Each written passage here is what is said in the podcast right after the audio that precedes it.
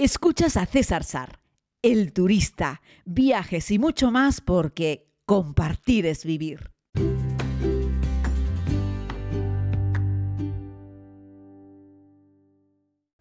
Saludos a todas y a todos, querida comunidad. Si me escuchan así un poquito raro, es que les estoy grabando este podcast mientras camino por la calle. Hay un poquito de ruido exterior, pero lo estoy limpiando gracias a la inteligencia artificial de Adobe.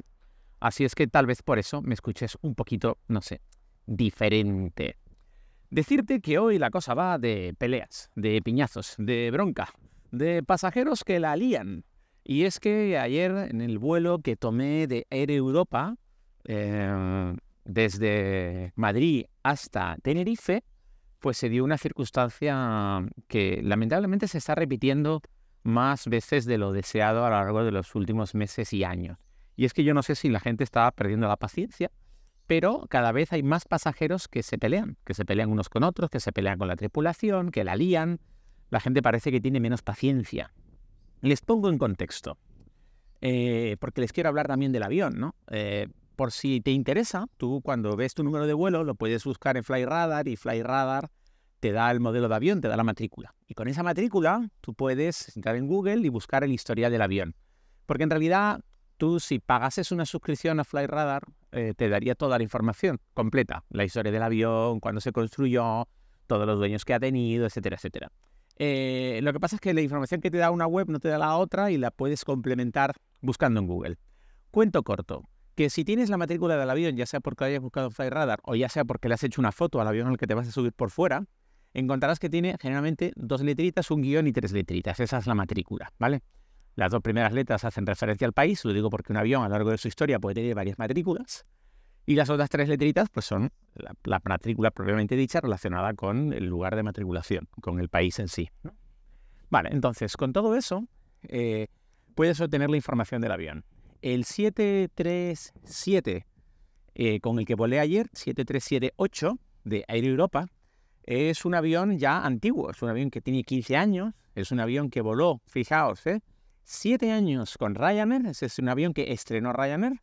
Luego es un avión que voló durante cuatro años Ukrainian Airlines, que durante el inicio de la guerra de Ucrania, de Rusia, de invasión de Rusia de Ucrania, ese avión dejó de volar durante un par de años, fue devuelto a la empresa que se lo tenía alquilado Ukrainian Airlines y posteriormente empezó a operar en el 22, es decir, el año pasado, para Air Europa. Así es que estamos hablando de un avión que no es nuevecito, precisamente, pero que no os preocupéis, porque un avión de 14, 15 años es un avión perfectamente operativo. De hecho, si me preguntáis a mí, yo prefiero un avión con unos motores que tengan ya unos buenos años volando y que son muy fiables que un avión nuevo, nuevo, nuevo, recién salido de paquete, ¿vale? Recordad los problemas que hubo con los MAX. Eran aviones de paquete y, bueno, el problema no era de motores, era otra cosa pero eh, se daba la circunstancia de que los problemas se estaban generando en unos aviones muy nuevos. A lo que vamos, el avión de ayer tenía una configuración, en realidad, eh, que para mi, gusto no es óptima. Si os habéis fijado, cuando os metéis en un Ryanair, os metéis en un Vueling, os metéis en un Air Europa Express para hacer vuelos cortos, son asientos más finos, más delgados, es decir, el propio asiento ocupa menos, menos, porque donde el asiento es gordo, en realidad ese espacio del colchón en sí, del asiento y del respaldo, te lo está quitando a ti de superficie habitable dentro de lo que es la cabina del avión, son más finos y no se reclina el asiento. Sin embargo, este avión de Air Europa, este avión viejecito de Air Europa, con esa configuración antigua, tenía los, tiene los asientos muy estrechos y además se reclina. Entonces, un vuelo de dos horas y media a Madrid-Tenerife, lo lógico sería que los asientos no se reclinasen. Si tú te vas a lanzar 10-12 horas en un avión, los aviones de fuselaje ancho eh, suelen tener más distancia entre asientos, se reclinan los asientos y aunque siga estando estrechito, hay un poco más de espacio. Pero en esa configuración de este avión ayer para hacer un vuelo fuselaje estrecho 7378, es decir, es un avión de fuselaje estrecho como los que vuela Ryanair, pero en la versión más larga, ¿vale? 8, tiene un montón de asientos, son tres pasillo y tres, con unos asientos físicamente muy gordos, muy anchos y que además se reclinan para atrás. Y ahí es donde se genera el conflicto. Le pasó a esta pasajera con este pasajero, ahora os contaré el detalle en sí de lo que pasó. Pero, por ejemplo, al lado mío había un señor enorme y la señora que estaba delante le echó el asiento para atrás. Y entonces el señor literalmente no cabía en el asiento. Iba en pasillo, tenía que sacar los pies por fuera, etc. Estos dos que tenía a la izquierda no se pelearon, aunque el señor sí mostró un poco su malestar. Pero la señora que tenía al lado mío, una señora alemana que viajaba con su marido, yo iba en el pasillo y a mi derecha tenía un matrimonio que la señora iba en el centro y el marido en la ventana. Tanto la señora como el marido eran personas, son personas grandes, pero la señora, la verdad, es que como diríamos en Canarias, será cachorrona, ¿vale? Entonces, claro, una señora muy grande, alta y además voluminosa, prácticamente no entraba en el asiento. El pasajero que iba delante de ella echó un poco el asiento hacia detrás. Un poco, no mucho, un poco. Lo suficiente como para que la señora ya, estaba que no cabía. Entonces lo que hizo la señora fue, a su vez, echar su asiento para detrás. ¿Qué ocurrió? Detrás de esta señora había una persona, un señor, canario en este caso, también muy alto, muy grande, que ya de por sí no cabía en el asiento, pero cuando esa señora alemana echó su asiento para atrás, el señor se quejaba de que le dolían las rodillas, de que la estaba, lo estaba atrapando por completo, que ni siquiera echando todo el culo para atrás cabía en el asiento y que le estaba haciendo polvo las rodillas.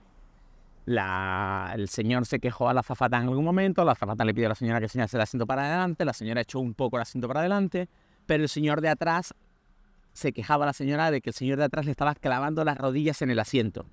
Estos asientos antiguos, ¿no? Con, estos, con estos respaldos gordos, os, os, imagináis un poco lo que os digo, no tienen la estructura de atrás con una plancha de plástico como tienen otros muchos aviones hoy en día, sino que está la propia colchoneta allí. Es decir, si tú empujas con las rodillas o con un pie o das un golpe en la parte de atrás del sillón, la persona que está delante lo siente a la perfección. De hecho, tú, si pones las rodillas ahí, le clavas las rodillas a la persona que está delante. Y eso es lo que se fue produciendo durante todo el vuelo.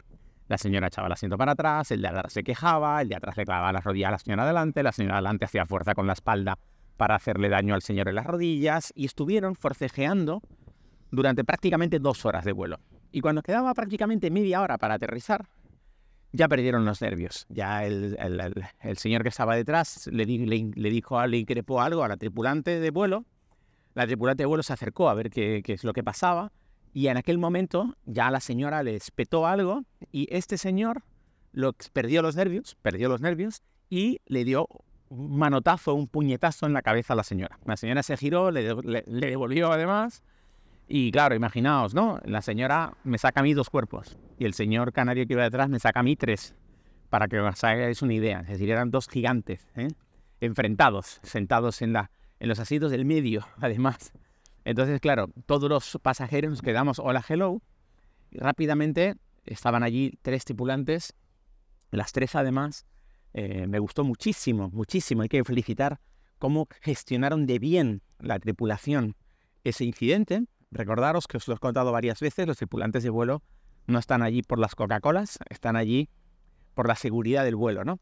Y uno de los elementos importantes para la seguridad de un vuelo es que los pasajeros pues no la líen, claro, que no ocurran cosas provocadas por los pasajeros que puedan poner en peligro la seguridad del vuelo. imagínate que una bronca entre dos se, multiplica y acaba siendo una bronca entre 20. Y hay 20 pasajeros pegándose hostias en un avión, como ha pasado ya anteriormente con pasajeros con un exceso de consumo de alcohol, etcétera, etcétera. De ahí que Ryanair e EasyJet, por ejemplo, en muchos vuelos entre Ibiza, Mallorca, eh, Reino Unido, pues hayan eliminado el consumo de bebidas a bordo y que tampoco puedas tú traer bebidas, como os he contado en otro podcast, no puedes comprar bebidas en el duty free y subirlas a bordo, ¿no? Para evitar las broncas y las peleas precisamente entre borrachos dentro del avión. Es lamentable, pero es cierto, ¿no? Entonces me gustó mucho porque lo que hace, lo que hizo ayer la tripulación de Air Europa en ese vuelo, que lo hizo muy bien, fue intentar de entrada dar calma, paz, tranquilidad, es decir, no, no se mete la tripulación entre los dos también a gritos, oiga, por favor, no haga nada, no pegue, no... No, no, no. Sino todo en un tono muy sosegado. Hombre, además, dos de las tripulantes que estaban allí em, interviniendo ante la situación, dos tripulantes, dos mujeres ya con, con, unas canas, ¿eh? O sea, me refiero, no son unas niñas. Se ve que ahí la experiencia es un grado y yo estaba asombrado más que por, por el, el incidente entre los dos pasajeros, estaba fascinado viendo cómo los tripulantes de cabina de ese vuelo habían gestionado tan bien el incidente, pero tan bien. Lo primero que hicieron fue dar un poco de calma, observar qué es lo que estaba pasando hicieron así con las manos, hablaban bajo, le, pidieron por favor al pasajero de atrás que no pegase, que no agrediese a la señora adelante y automáticamente, pero automáticamente, ¿eh? le pidieron al señor, eh, al agresor, que se supone que era el que estaba sufriendo eh, sus rodillas por culpa de la señora que había echado el asiento para atrás, le pidieron por favor que se levantase porque había un asiento libre en emergencia o ellos liberaron un asiento de emergencia, no sé cómo lo hicieron, porque todo esto ocurrió en las islas 27 y 28 del avión, y a este pasajero lo movieron a la parte de adelante donde había un asiento de emergencia. Claro, es lo más inteligente porque separas a las dos personas en conflicto de entrada y, con eso pues te ahorras parte del, del, problema, ¿no? El señor salió caminando, cojeando por el pasillo. No sé hasta qué punto de verdad tenía una dolencia en las rodillas o era parte de un paripé, eso lo desconozco, pero el señor salió de allí cojeando. La señora, a su vez, se quejaba del golpetazo que le había pegado en la, en la cabeza el tema. El marido de la señora alemana le pidió a la tripulante, en este caso a la jefa de cabina, que a la sobrecargo, que le pidiese al piloto que llamase a la policía porque quería que estuviese la policía cuando aterrizase en el avión. ¿no? Y así fue. Es decir, cuando el avión aterrizó en Tenerife Norte, se abrió la puerta delantera, empezaron a salir todos los pasajeros y en el avión quedaron la señora con el marido y cerca de la puerta de emergencia estaba sentado el, pasajero supuestamente agresor, eh, estaba esperando. Y fuera, cuando yo salí al Finger, fuera, en el Finger había tres guardias civiles esperando a que todos los pasajeros desalojasen el avión para ellos entrar y hacer su trabajo en este conflicto entre estos pasajeros, que afortunadamente no llegó a la sangre del río, pero la realidad es que hubo una agresión. Es ahí, yo supongo que todo el mundo puede perder los nervios en algún momento, pero claro, por mucha razón que pudiese tener este señor con que aquella señora echaba el asiento para atrás, eh, y ella se quejase de que él le clavaba las rodillas, creo que eso no lo puedes resolver pegando a alguien, está claro. Eso, ahí no, ahí pierdes toda la razón, ¿no? El caso es que allí estaba tres, tres guardias civiles esperando en el finger. Eh, yo, por supuesto, ya salí, no me enteré de lo que ha pasado, ni tengo ni idea de qué ocurrió a partir de ahí, ¿no? Pero es muy interesante. Con esto debemos aprender varias cosas, ¿no? Uno, a tener un poco más de empatía, a ser un poco pacientes, a echar un poco de sentido común, porque yo hay veces que también me he estresado. Yo he hecho algún vuelo horrible, pero horrible, y he tenido que levantarme, caminar por el pasillo, buscar un hueco en el que estar un poco tranquilo, porque, porque me he puesto de los nervios en algún vuelo largo en un asiento especialmente incómodo y era insoportable, ¿no? Pero claro, lo que no puedo hacer es pegar al pasajero ni, ni cogerla con la tripulación. ahí no hay, no hay solución. Tienes que buscar una pequeña vía de escape tuya, ¿vale? Dos, eh, que yo si hubiese sido este pasajero, pues hubiese llamado más veces a la tripulante y le hubiese dicho a la tripulante que era insostenible la situación. cuando no tienes el asiento que te obligan a tener el cinturón, yo me hubiese levantado y hubiese pasado todo lo posible del vuelo de pie, por ejemplo, que es un vuelo de dos horas y media, ¿sabes? Si no soportas estar ahí porque no cabes, pues intenta estar de un baño a otro por el pasillo, en ese pequeño espacio común que hay allí al lado de la puerta de emergencia. Un vuelo de dos horas y media, ¿eh? Comunidad, no estamos hablando de un vuelo de de 12 horas. ¿eh? Eh, y eso, y entonces, ah, lo que tenemos que aprender es que si haces algo en un avión, lo que sea, eh, cualquier conflicto que se genere en un avión, uno, el capitán es la máxima autoridad, pero, pero hasta unos niveles que, que a veces creo que la gente no es consciente, ¿no?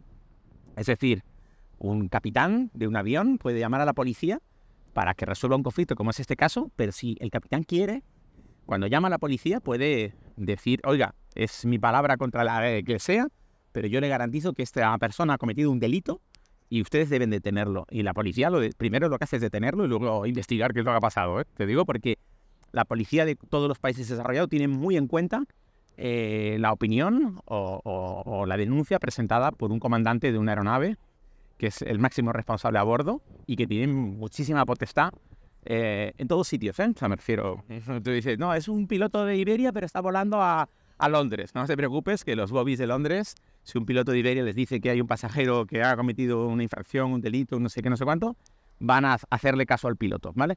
Así es que en eso no, no, no penséis que porque vais en un avión entre dos países os vais a escapar de tener que rendir cuentas, ¿no? Y, eh, por supuesto, se hace, ¿no? Así es que, bueno, eh, ahí estaba la Guardia Civil. Espero que la Guardia Civil hablase un poco de inglés o un poco de alemán, porque tal. Me daba pena un poco eh, por varias circunstancias, ¿no? Uno, porque esta señora yo creo que era una turista, ¿no? Y joder, es un vuelo a Canarias, a Tenerife y un conflicto entre dos pasajeros, acabas recibiendo una torta un puñetazo por parte de un pasajero que además es local. Digo, coño, qué mala suerte, joder. Promoción turística, coño, ¿sabes? Este hombre perdió los papeles. Por otro lado, este señor, el, el agresor, el chico canario, la es que tenía muy buen aspecto. O sea, no es que tú digas que este era un kinky, que tenía aspecto de kinky, que no, pues no, no, no, un tipo con un aspecto magnífico. Un señor alto, grande, de mediana edad, pero que perdió los nervios, perdió los nervios. Él dice que fruto del dolor, de las rodillas y tal, que no aguantaba más, que era imposible, y ahí en un momento de forcejeo, pues el señor le, le, dio una, le dio, no sé, no, no, veo exactamente, pero fue un, un, puñetazo en la cabeza a la señora, que luego la señora se quejaba de que le dolía el cuello, la cabeza, etcétera, ¿no? Y bueno, pues eso es un poco la anécdota que quería, que quería contaros y reforzar un poco el hecho de, hombre, yo creo que para los vuelos cortos no es necesario que un avión tenga asientos que se reclinan. Y si se reclinan, yo creo que lo que hay que hacer es utilizar todos un poco el sentido común. Incluso en los vuelos largos los aviones se reclinan, pero cuando vas a comer, la tripulación suele decirle a todos los pasajeros, por favor, eche el asiento para adelante para permitir que la persona que está detrás tenga más espacio para comer. Esto es increíble que lo tengan que decir los tripulantes, me parece que es algo de sentido común, porque alguna vez me he encontrado con pasajeros que no quieren echar el asiento para adelante ni siquiera a la hora de comer, entonces claro, no tienes espacio para comer. Y ahí la tripulante se vio forzada a obligar a la persona a echarlo para adelante. De hecho, alguna vez he visto un tripulante de cabina, personas como que se niegan a alongarse un poco y el propio tripulante presionar el botón y levantar el asiento para adelante y mirarle con cara de, si lo echas para detrás, al capitán que vas. Y como ya os he contado en ese podcast, si vas al capitán, la has cagado, porque el capitán está para pilotar el avión, no para tener que encargarse de esas cosas. De esas cosas se encarga la sobrecargo el sobrecargo del vuelo, que es la segunda autoridad después del capitán, y por lo tanto puede decidir si tienes que echar el asiento para adelante o no, ¿vale? Eh, y es así, ¿vale? Quiero que lo sepas. Es, por ejemplo, esa política que hacen las aerolíneas de ahora bajamos toda la ventanilla porque simulamos noche a bordo, ¿vale? Yo estoy en contra, pero ellos deciden, ¿eh? O sea, no, tú no puedes saltártele, ah, pues ya subo la ventanilla. No, no, no. Si ellos han decidido que ventanillas bajadas, ventanillas bajadas. Igual que para despegar y aterrizar el avión, hay que hacerlo siempre con la ventanilla subida, y es una norma, y punto, y hay que cumplirla. No, es que me da el sol mientras el despegue. Bueno, pues mientras el despegue te da el sol, igualmente la ventanilla tiene que ir subida. Tienes que esperarte un poquito y luego ya la podrás bajar. Son las normas a bordo que tienes que cumplir, te gusten o no te gusten. Y un poquito, por favor, de convivencia ¿eh? que compartimos todos vuelo, que como os conté en otro podcast, los amigos de KLM lo hacen muy bien y te recuerdan en un vuelo largo que somos X humanos metidos en un tubo cerrado y que vamos a compartir este espacio unas horas. Así es que hagámoslo lo más fácil posible para los pasajeros y también para los tripulantes. Felicidades al equipo de Air Europa por la gestión de esa crisis y animarles a que renueven un poquito la flota, porque tienen la flota de aviones, algunos de los aviones, madre mía, este avión de ayer estaba viejito, poco mantenido, poco mantenido y con los asientos completamente destrozados, enfondados. Y algunos de los asientos te sentabas y ya directamente se iban un poquito para atrás. Un abrazo grande. Nos escuchamos mañana. Gracias por escuchar este podcast. Puedes suscribirte si aún no lo has hecho. Aquí mismo, donde estás escuchando. Además, puedes ver más contenidos en YouTube, Instagram y Facebook. Búscalo como César Sar. Es todo gratis porque compartir es vivir.